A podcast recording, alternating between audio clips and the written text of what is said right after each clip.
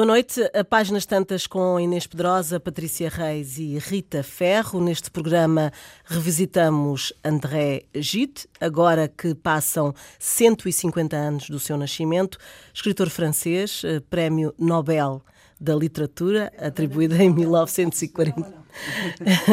atribuída em 1947, foi um dos fundadores da Nouvelle Revue Française e também da famosa editora Gallimard. Dito isto, passo a palavra à Inês para um primeiro olhar sobre a vida e de certa forma, de certa forma complexa deste escritor. Uh, boa noite. De facto, teve uma vida complexa, interessante, variada, movimentada. Uh, e, bem, e premiada, porque teve o prémio que, pois, que todos nós gostaríamos de receber, dado o seu valorzinho intelectual, o seu valorzinho intelectual. Pronto, dava. foi, 800 mil euros, não é? Foi poeta, romancista, ensaísta, dramaturgo, uh, mas eu diria, sobretudo, ele foi. Uh, nasceu, como tu disseste, há 150 anos, morreu num, em meados do século XX, exatamente em 1951 e foi, eh, sobretudo, eu acho que ele foi um muralista, uh, que é uma, hoje dizemos, ah, um muralista é uma coisa uh, que tem um sentido, uma carga pejorativa, mas que eu aqui gostaria de recuperar o sentido uh, inicial, forte e positivo da palavra moralista. Alguém que se dedica a fazer um exame de consciência recorrente e a ter uma observação moral sobre o mundo. Uh, agora, a moral dele isto, isto dito, e, por isso ele era também tão bom moralista, eu acho que ele é interessante, sobretudo por isso, ou seja, é um bom escritor. Uh, mas ele tem um. O Imoralista. Um, o Imoralista, o primeiro livro é? dele. É de, é, de primeiro, 1902. O primeiro romance dele chama-se O Imoralista, que escreveu aos 33 anos de idade, mas ele já tinha publicado poesia antes. Este romance, em parte autobiográfico, conta a aventura de um homem que acaba por sacrificar a saúde da mulher ao seu ao seu egoísmo. E é muito ele fala muito sobre egoísmo uh, altruísmo uh, generosidade e o seu contrário em todas as suas obras mas e ele oscilou sempre muito ele teve uma educação muito austera teve uma mãe muito daquelas mães muito exigentes e muito castradora, possíveis, castradora. castradora. Portanto, mais um escritor com problemas mais um com a escritor mãezinha. com problema com a, com a mãezinha, uh, cuja mãe ficou viúva muito cedo e ainda se agarrou mais ao filho, e ele também perdeu o pai muito cedo. A mãe muito religiosa, e enfim, ele teve uma educação muito austera. E por outro lado, tinha tendências muito pouco austeras. Ele foi expulso várias vezes do liceu, por exemplo, dos, dos colégios onde o metiam por, por se masturbar, por ter o vício do onanismo. Mas era expulso, voltava e depois arrependia-se muito. Estava curado, não é? Estavam, e depois como é que as pessoas para sabiam? Andavam nas casas de banho a ver ou era à vista toda a gente? Certeza que havia denúncias, Sabes não é? que nos, nos colégios, eu lembro da minha mãe me dizer que estranhava muito no colégio, depois é que percebeu porque demorou a perceber na sua candura. No colégio de Odivelas, por exemplo, onde a minha mãe andou, no colégio militar de meninas, que as vigilantes, que ele tinha as, os dormitórios e as vigilantes, as vigilantes iam todas as noites ver se as meninas estavam a dormir com as mãos para fora dos lençóis. E tinham, iam sempre ver se as mãos estavam, e em alguns casos, desculpem-me o pormenor, mas eu acho isto de uma. iam cheirar as mãos das meninas. Coisa que para as meninas mais cândidas era Não muito fazia. Era... E, portanto, provavelmente havia esse tipo de, de, de, vigilância a esse ponto extremo. Ele era um rapaz muito impetuoso do ponto de vista físico. Uh, e ele viveu toda a vida e toda a sua escrita oscila entre a necessidade uh, do, uh, entre o sacrifício, digamos, e o, uma espécie de visão estoica da vida e o hedonismo, o contrário absoluto. Ele teve uma viagem muito cedo à África, onde se soltou, que foi. Uh, que é quando ele conhece o Oscar Wilde. Exato, que conhece o Oscar Wilde. Ele foi muito amigo do, do grande libertino Pierre Louis, grande, belo escritor e grande libertino. E aqui um pormenor. Acabei de publicar agora um, um romance extraordinário de uma mulher completamente desconhecida que foi amante do Pierre Louis.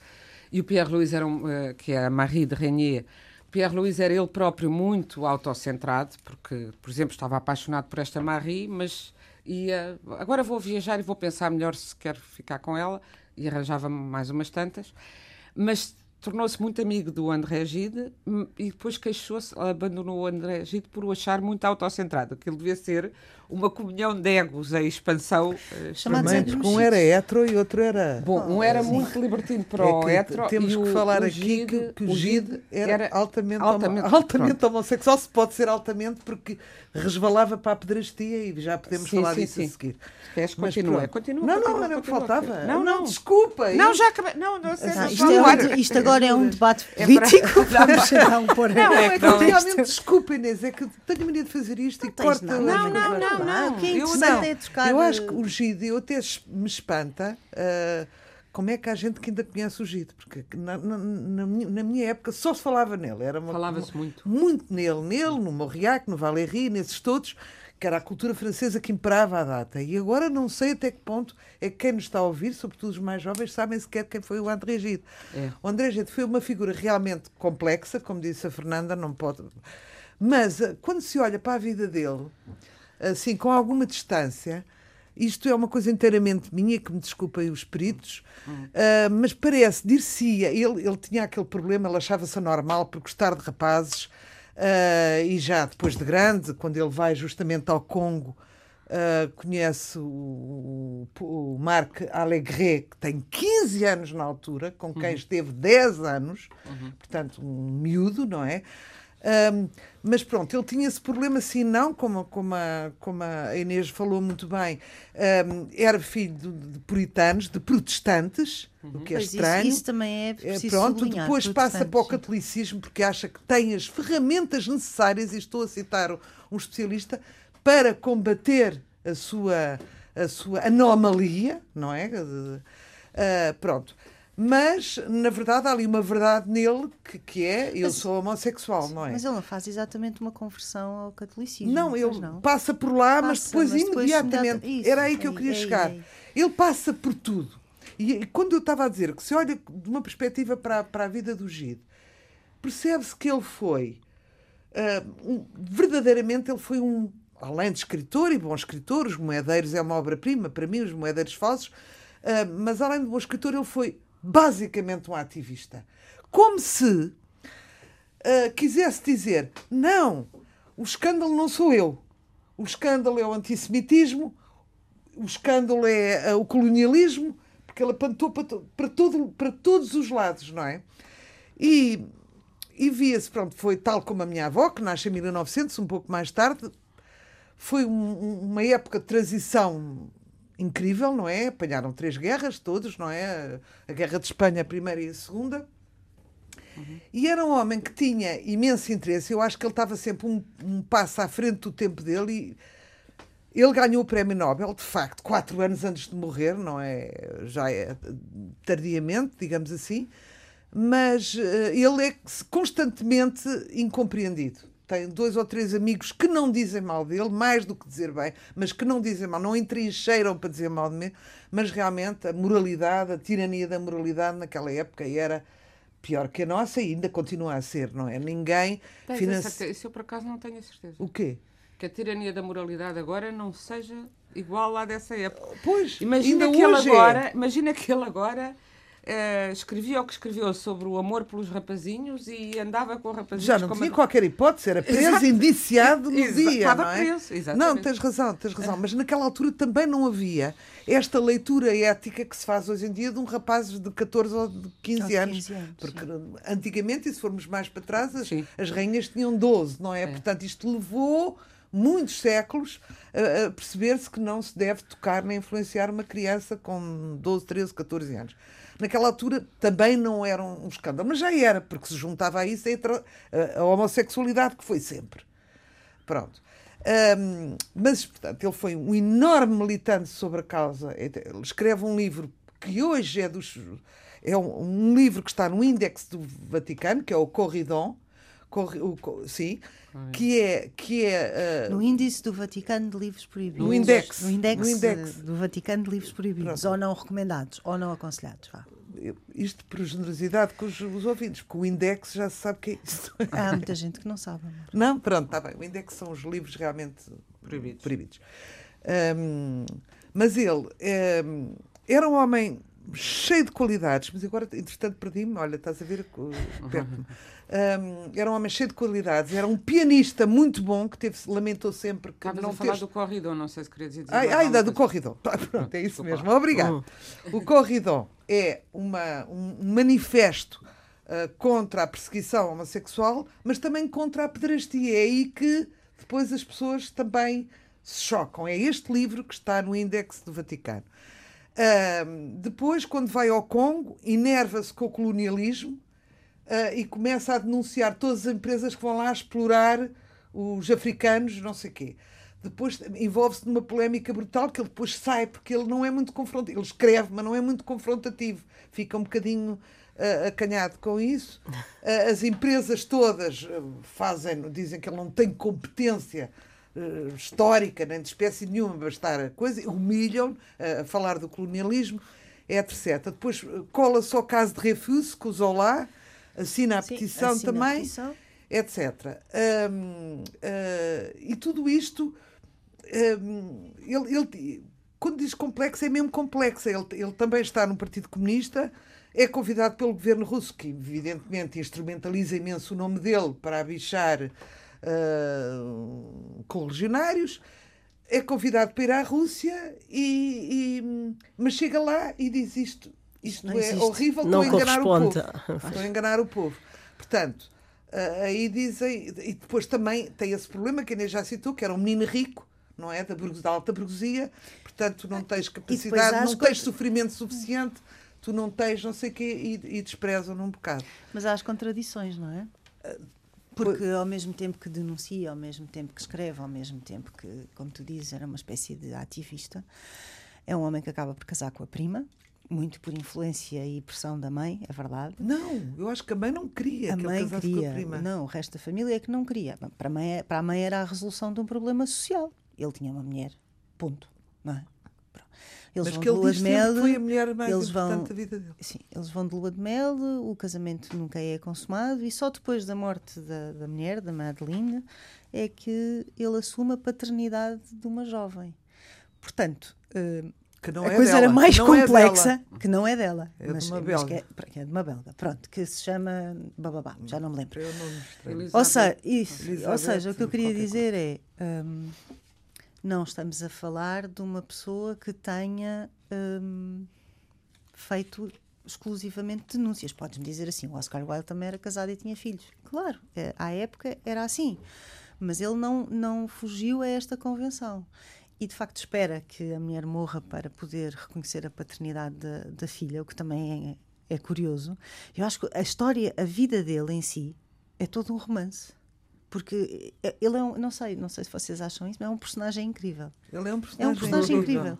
É. Uh, mas quando nós vai abaixo, quando ele falamos pé, uh, estão constantemente a malhar nele e ele continua a escrever e é extraordinário. Mas e, quando falamos em, em figuras, escritores que, que uh, se calhar com a viver e noutra, noutro tempo e com este este fator sexual uh, também ligado a eles. Uh, parece que a escrita, vocês acham que a escrita é uma forma de se salvarem, não é? Ah, de alguma a ficção, forma é, sabes que eu estava a ler sobre o Gide ontem e anteontem é, uh, e uma das coisas que me lembrei, e imagino que talvez possa ter passado pela cabeça da Rita e da Inês, é de um livro da Marguerite Yourcenar chamado Alexis ou o Tratado do Vão Combate, porque é a carta de um homem à sua mulher, casado, portanto, nunca dizendo que é homossexual, mas dizendo que é homossexual. Uh, e a, e a Yursenar era uh, uh, assumidamente, acho que também não se também pode não dizer. Também não era assumidamente, não, não, lá está. assumidamente. Mas aí, nesse sentido, eu acho que a escrita serve de hum, torneira para o mundo, não é? Dos teus, dos teus receios, das tuas, dos teus desejos das tuas fantasias. Não, e também pode ser sempre. Não pode fazer não pode fazer vingas através e através da escrita Sim, e, e também sempre se pode dizer que é uma ficção. Sim. É exato, mas Sim. isso podes dizer em qualquer caso, não é? Pois. Posso ter fantasia. Não tenho, mas podia ter. é matar pessoas assim ao assado e, e, e espelhar isso naquilo que escrevo. É? Atenção, que e, ele também não... fez um diário durante 20 anos. Pois é, isso também. Os, é os, os primeiros diários, as primeiras coisas que a Inês falou antes da, da, dessa primeira obra que citaste, um, foram escritas com pseudónimo. mas depois teve um diário durante 20 anos, em que conta o seu encontro com, com conta essas coisas. Portanto, ele. Está bem, não, não assume, não é? Não diz eu sou homossexual, mas é, é como se, como se como através se, da, da obra está lá tudo escarrapachado, não é? Uhum. Sim, mas era nesse sentido. Inês, mas achas pois, que, exato. como a Rita dizia há bocadinho, Uh, hoje desconhece muito este autor? Eu acho que hoje, bem, hoje desconhecem-se muito, muitos autores importantes, já não digo mais para trás, os clássicos já daram para a frente, porque hoje quando falamos de clássicos já nem falamos do Homero, falamos do Tolstói, e já pouca gente lê, não é? E, mas tu achas que, que, que, as, que, as, pessoas leem literatura francesa hoje em dia? É que eu acho que não. Pois, eh, a cultura francesa perdeu muito da sua força e da sua influência, tinha uma força extraordinária em Portugal, porque não só nós crescíamos a ouvir dizer que os bebés vinham de, no bico Paris. da cegonha de Paris, e acredito, eu pelo menos acreditei durante um tempo, como, mas esse, toda essa mitologia tinha a ver com a sensação de que a liberdade, a cultura, mais do que a liberdade, a cultura, a distinção intelectual começava uh, em França e, e, de facto, era o alguma razão, todos os intelectuais. Era o destino de todos os intelectuais, de facto sempre foi França foi, uh, foi de onde emanaram as luzes da Europa, foi, uh, França teve o Montaigne, França teve o Diderot, tem uma tradição de pensamento e de uh, iluminação no sentido de iluminação interior, de sentido crítico, de acabar de, de, de pôr o, o homem, homem com H grande, a humanidade no centro uh, do seu universo e não uh, deuses, quaisquer que sejam, isso tudo vem de França, não é? E tem uma literatura fortíssima, sempre teve uh, e, e, continua a ter. E Gideon eu estava a fazer esta pergunta porque lembras-te quando nós fizemos o programa sobre o Patrick Modiano, que ganhou o Prémio Nobel, já não consigo dizer em que ano é que foi, mas terá sido nos últimos 4 ou 5 anos. Uhum. Lembras-te de, de tu ter dito, eu acho que ninguém sabia quem ele era. Porque quando pois. aparece o anúncio de que este escritor francês ganha o, o, o, prémio Nobel, havia muitas pessoas que diziam: Mas e agora? O que é que se faz com isto? Quem é que leu? Sim, mas também não sei quantos é que leram quando aparece um. Uh, quando apareceu um chinês que Sim. ainda ninguém. Pronto.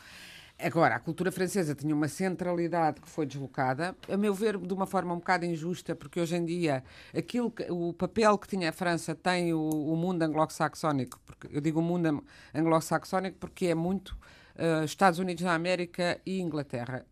Aceita-se que se um, um escritor é dito que é um grande escritor num destes países é porque é. E, e, há muito pouco, há muito, e eu, é, muitas vezes eu leio nos jornais portugueses um dos o maior escritor da atualidade sobre escritores né, bons, ingleses ou americanos, e pergunto o que é que penso sempre Quantos húngaros é que vocês conhecem? Penso sempre nos húngaros, porque eu pessoalmente há 15 anos descobri o Sandor Marajt, que já aqui temos falado que é um escritor húngaro excepcional, que aliás depois se exilou e que se suicidou muito triste porque ninguém, já aos 80 e tais, porque ninguém publicava nem o lia, que hoje é considerado um grande escritor. E portanto nunca se podem fazer estas afirmações. E também não se pode dizer que agora em França havia muito talento e deixou de haver. Há escritores, o Clésio, que também é muito pouco conhecido, ganhou o Nobel, a meu ver, é um escritor muito mais interessante do ponto de vista do trabalho da linguagem do que o Modiano, mas hoje fala-se muito, há bocado estava a falar disso antes de ir para aqui com a Patrícia, hoje quando uh, nós próprios, eu sinto, sinto isso, raramente se fala da, da, não é da qualidade já da literatura, é da construção de um livro. Quando nós, então, na ficção, na poesia, talvez se possa ir mais por aí, porque é mais abstrata de uma certa maneira, por muito concretas que sejam, concretos sejam alguns livros. Mas muitas vezes nós vemos que hoje em dia está tudo tão centrado. O que é que, que é que trata o livro? É o tema. Ora, os temas, os, os livros são a forma e o conteúdo juntos. E a construção de um livro, por exemplo, esse livro de que a Rita estava a falar do GID, uh, Les Faux Monnaies, Os Moedeiros Falsos. Uh, é um livro que foi, se tornou muito famoso e que é um, um grande tour de force, para dizer a francês, porque é um livro com uma estrutura completamente inédita à época. Original. Originalíssima, que é um romance sobre alguém que está a escrever um romance e portanto há o romance dentro do romance, dentro do romance parece uma, uma série de caixas de bonecas russas, ou aquilo que se diz em bom francês. Não, e tem só uma coisa, posso só aqui meter uma coisa? Sim. Uh, uh, tem a ver com os Luíses de França, os Luíses de Ouro, não Sim. é? Isto parte desta ideia porque foi um caso conhecido de um falsificador de Luíses, da moeda. Moeda de ouro. uh, que, não, que, tinha ouro só por fora e por trás tinha qualquer coisa. Hum. E ele parte disso para falar da verdade.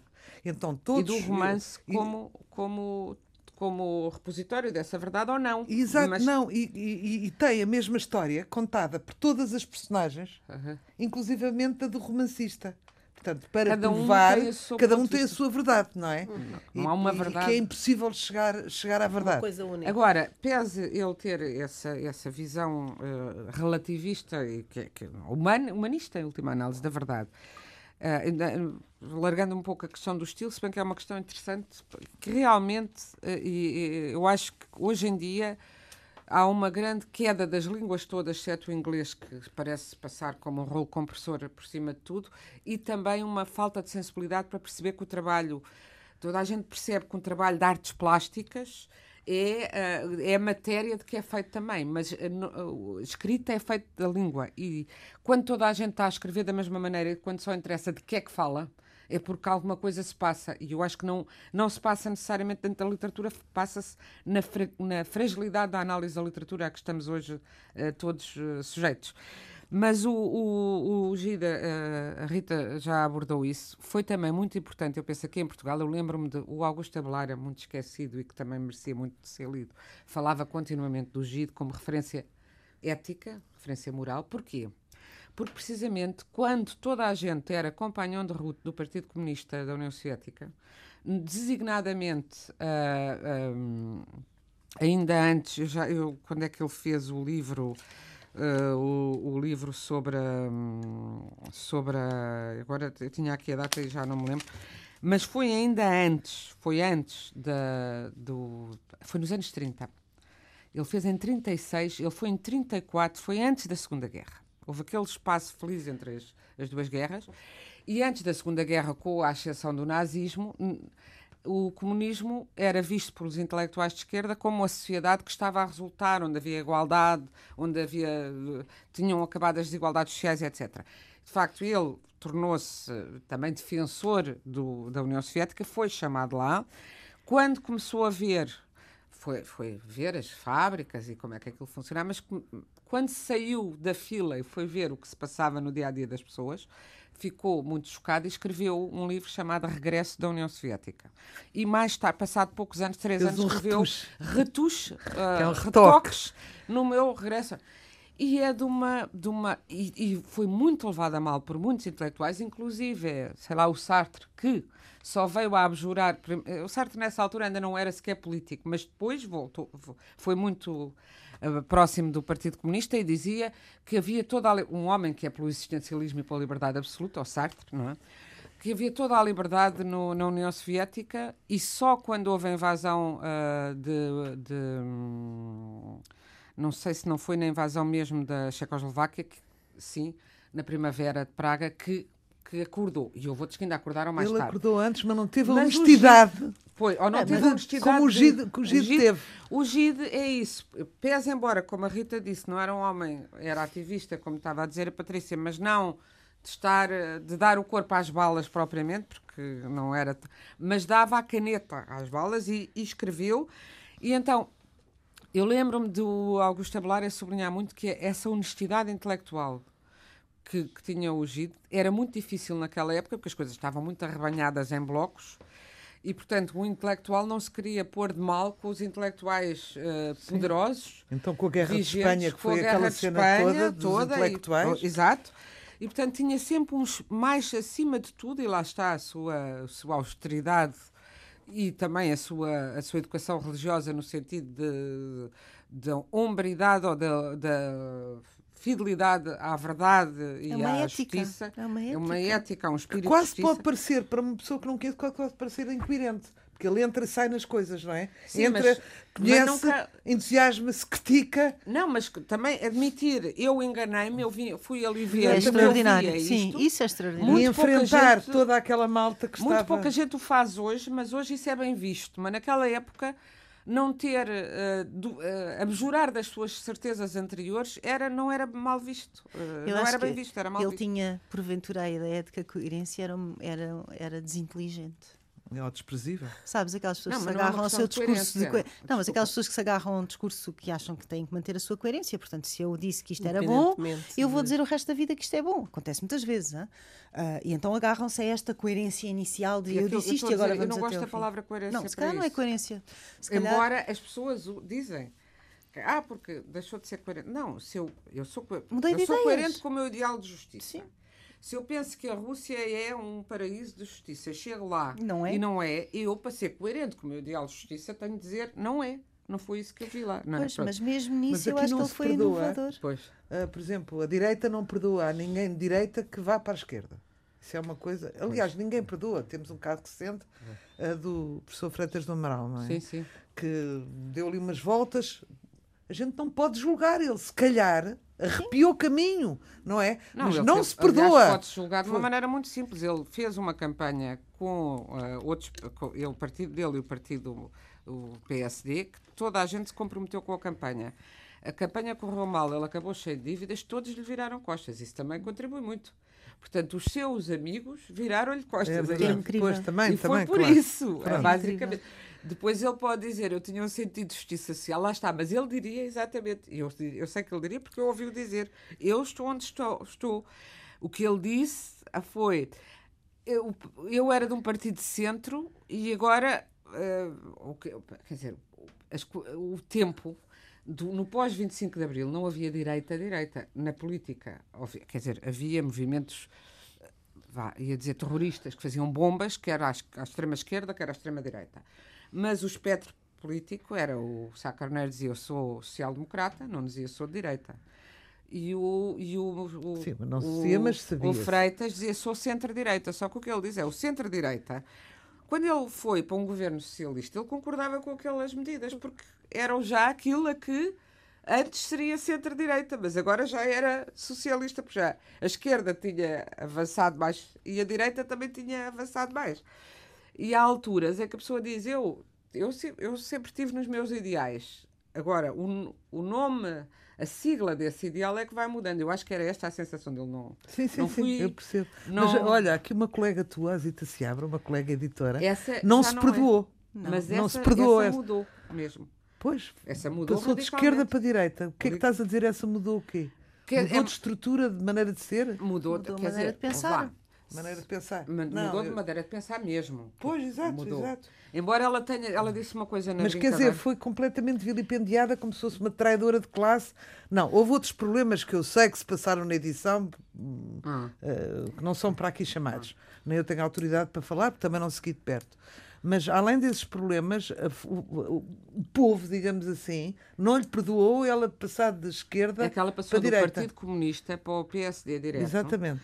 Se bem que ela, ela uma vez respondeu a um inquérito de verão, há coisas assim, pormenores que fixam de, daquelas coisas do expresso de verão, não sei o quê, que perguntava, vai à missa, vai à praia, e perguntava, vai à missa ao domingo, e ela na altura, ela agora ainda por cima é muito católica, mas na altura não era, e respondeu, tinha acabado de se mudar para o PSD. Não, mas fui às reuniões do Comitê Central durante 30 anos, é a mesma coisa. Ora, eu, eu, aquilo chocou-me, porque a, a Linea acha, e ela está a dizer uma verdade, sem dar conta disso. Porque há um espírito religioso naquele tipo de militância e, portanto, é Se normal ela que ela a querer dizer isso mesmo. Não, o que ela Aquilo estava era a querer religião. fazer humor, que ela era uma religião, Sim. e ela acabou por ir, ela hoje em dia é super católica. Uh, eu acho que há esse espírito religioso e, portanto, não acho que seja assim, é comum.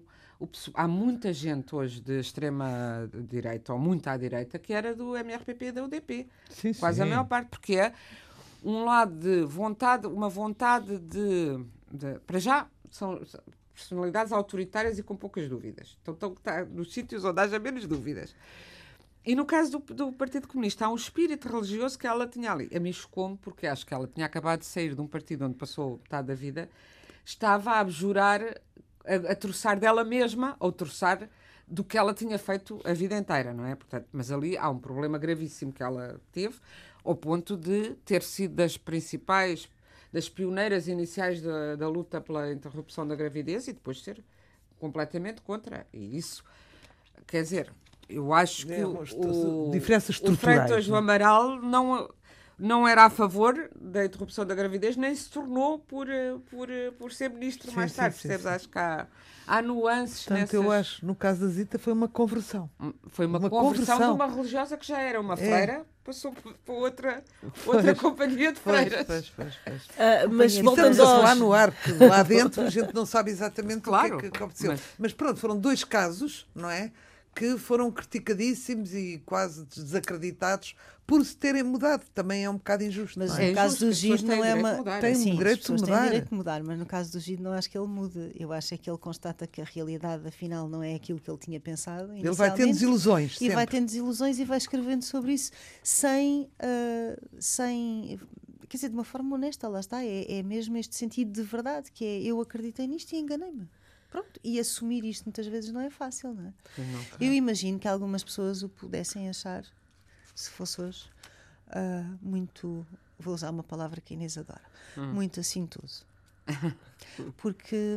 Bem, se fosse hoje ele estava preso. Bem, se fosse hoje ele estava preso, sim. Bem, não, não, a França não. A França estava só assim, coisa. Quando ele viveu com aquele menino, 15 anos, tinha 47. É que podia, vocês podiam sim, dizer, tem 22. Ter, sim. Se ele tivesse Era... o azar de nascer na América, estava mesmo a caminho da prisão. Sim, sim, estava, é já estava na prisão. Já estava. já estava. na prisão. E, e, receber o prémio Nobel sendo o que, o que foi e escrevendo o que escrevia. Ah, mas o prémio Como é que terá Nobel, sido entre os oh, pares? Fernanda, olha lá, o prémio Nobel é um mistério. É sempre inveja. Os o prémio Nobel, Nobel dos outros. O prémio Nobel é um dos grandes mistérios e das grandes injustiças do século XX e do século XXI. São cento e tal uh, prémios, são uh, eh, 13 ou 14 ou 15 ou lá o que é mulheres, são 100 homens ou assim uma coisa. E, portanto, qual foi o critério desse ano? Não faça mais pequena ideia. Foi proposto ou foi alguém que se lembrou? Quem é que era o júri? Epá, uh, estamos a falar em 1947. Não, não é? 47, exatamente. 47. Se hoje já é um mistério. Para darem um prémio Nobel a uma pessoa politicamente incorreta. Uh, Termo que à época não existia, não, não é existia, mas não, mas já existia o conceito, Sim, não claro, é? Óbvio. Os americanos dão é o nome Sim. aos, aos, ao boi, ao boi Sim. mas já existia. Uh, mas deram a muitos politicamente é, Foi reconhecer, além disso, ele descobriu imensos talentos na, na Revue, Nouvelle Revue Française descobriu o Aragon, descobriu pessoas absolutamente, era um vereador de talentos, Sim. quer dizer, ele foi importantíssimo para... Mas recusou o Proust, foi ele que recusou o Proust. Ah, foi ele. Foi, sim, senhora. Depois, depois arrependeu-se. Há momentos depois, infelizes na vida de um homem. Depois é? arrependeu-se e, e, escreveu sobre isso, sobre o, sobre o valor que tinha descoberto que o Proust Pronto, tinha. Mas, mas, mas tem uns para pois, compensar. É, é. Ele também escreveu sobre o Oscar Wilde, ele achava que o Oscar... O Aragon foi ele que descobriu. Foi, foi. Mas o Aragon virou-se contra ele depois quando ele Exatamente. mal da, da exatamente, exatamente. Mas, eh, mas, mas foi ele e há outro fundamental que eu não me lembro, não, foi não sei se apontei aqui. Ele era amigo Ma, do Mallarmé. Mallarmé também era amigo de Mallarmé, mas não, não foi, não foi descoberto por ele. Não, é anterior.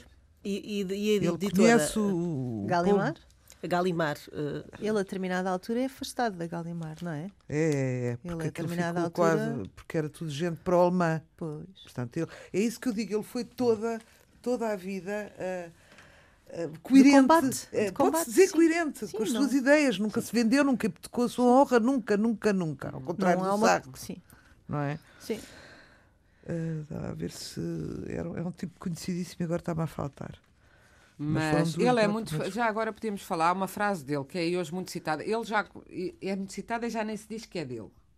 Porque realmente ele, ele em si uh, desapareceu. André Breton. O André Breton. Vem pela mão dele. Exatamente. Mas a frase muito citada dele, ou muito referida, que eu estou sempre a ouvir em entrevistas de escritores e tudo, que é a boa literatura não se faz com bons, senti com bons sentimentos. Ou, ou, não é com. Já não sei não, a formulação sim. exata, mas não é com bons sentimentos que se faz boa literatura, ou boa literatura não, não se é faz com, com, bons sentimentos, sentimentos etc.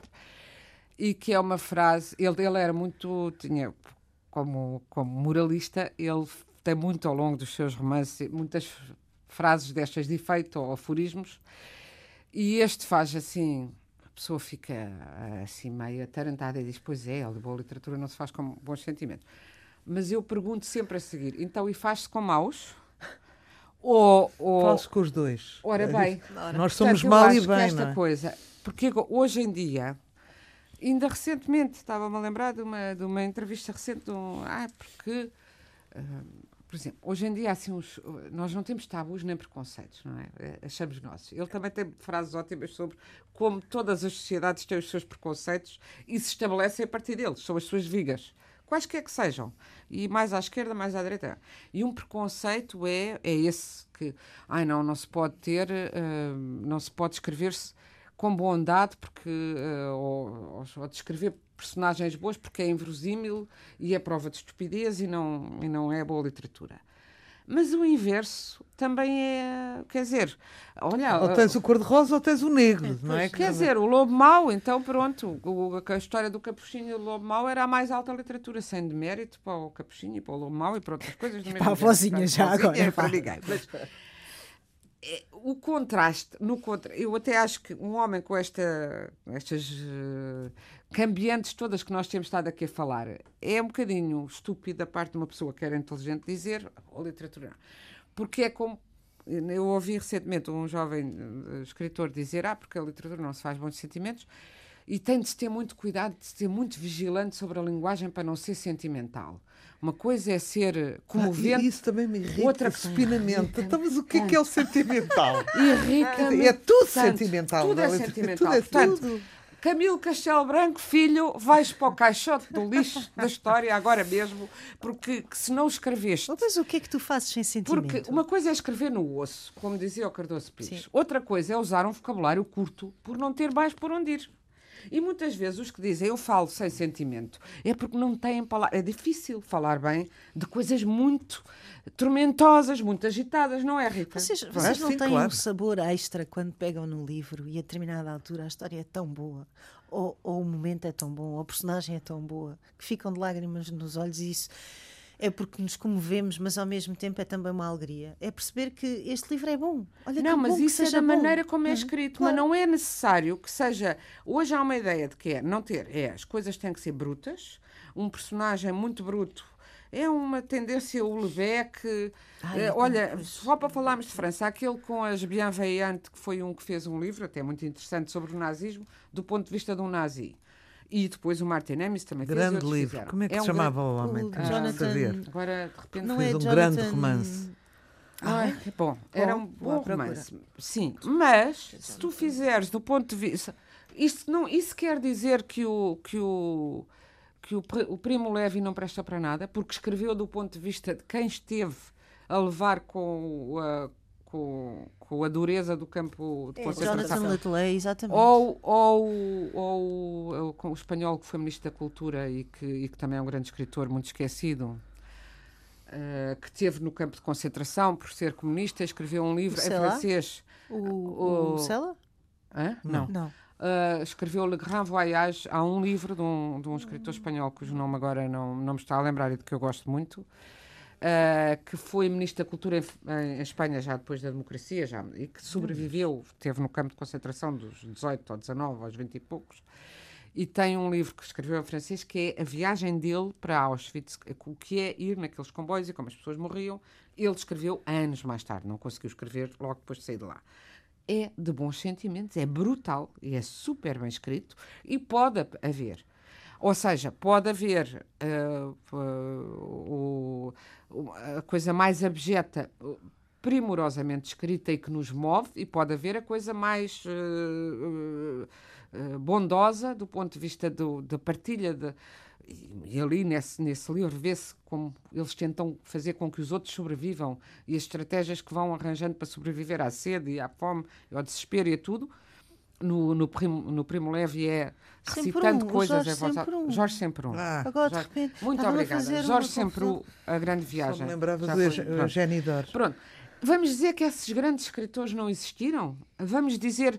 E aqueles escritores como o Kundera, aliás, muito esquecido uh, hoje em dia, da língua francesa, por exemplo, que aponta uh, os dois lados e que, onde tem histórias também de grande bondade. Quer dizer, é, é uma estupidez tão grande como é uma estupidez dizer só quem escreve seco é que é um grande escritor, porque estamos a deitar fora, para mim, o melhor da literatura, desde o Camilo Castelo Branco ou, olha, sei lá, eu falo muito da, da, escrita minimal americana, eu acho mil vezes melhor do que o minimalismo do Raymond Carver, o, o se quiserem, o, o barroquismo do Norman Mailer, que é um, um enorme escritor e que escreve sobre os mais abnegados e os mais abjetos sentimentos da mesma forma, mas de uma forma que nos faça mexer os nervos. Portanto... És um grande escritor francês que eu adoro. Eu só, eu só ah, estava aqui é? a, a, pensar assim para a minha cultura, Sim. para perceber melhor isto de coisa, porque é que tu dizes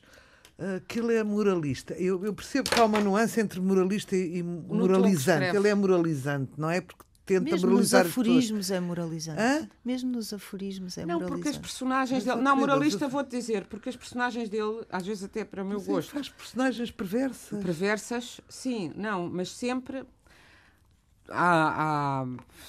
Vamos lá ver. Eu vou sempre ao mesmo que a gente já prometeu que não falava.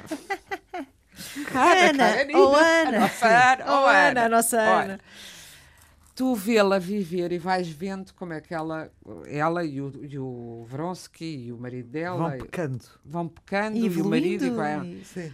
mas tu não vês, vês mais as ações deles, vês os pensamentos, tu vês o pensamento e o irracional. Aliás, o que o Tolstói para mim tem de maravilhoso é que mostra como nós, seres racionais, os grandes momentos da nossa vida são movidos por impulsos ele mostra quando ela, ela não premeditou. Se fosse o Gide a escrever Ana Karenina, vou-te dar este exemplo. Tínhamos a, dois capítulos da Ana Karenina a pensar tudo o que lhe tinha acontecido, a somar dois mais dois, a fazer contas e, a dizer tenho filho, não tenho, Sim. para concluir que me vou matar nesse aspecto, é o racionalismo francês levado ao extremo.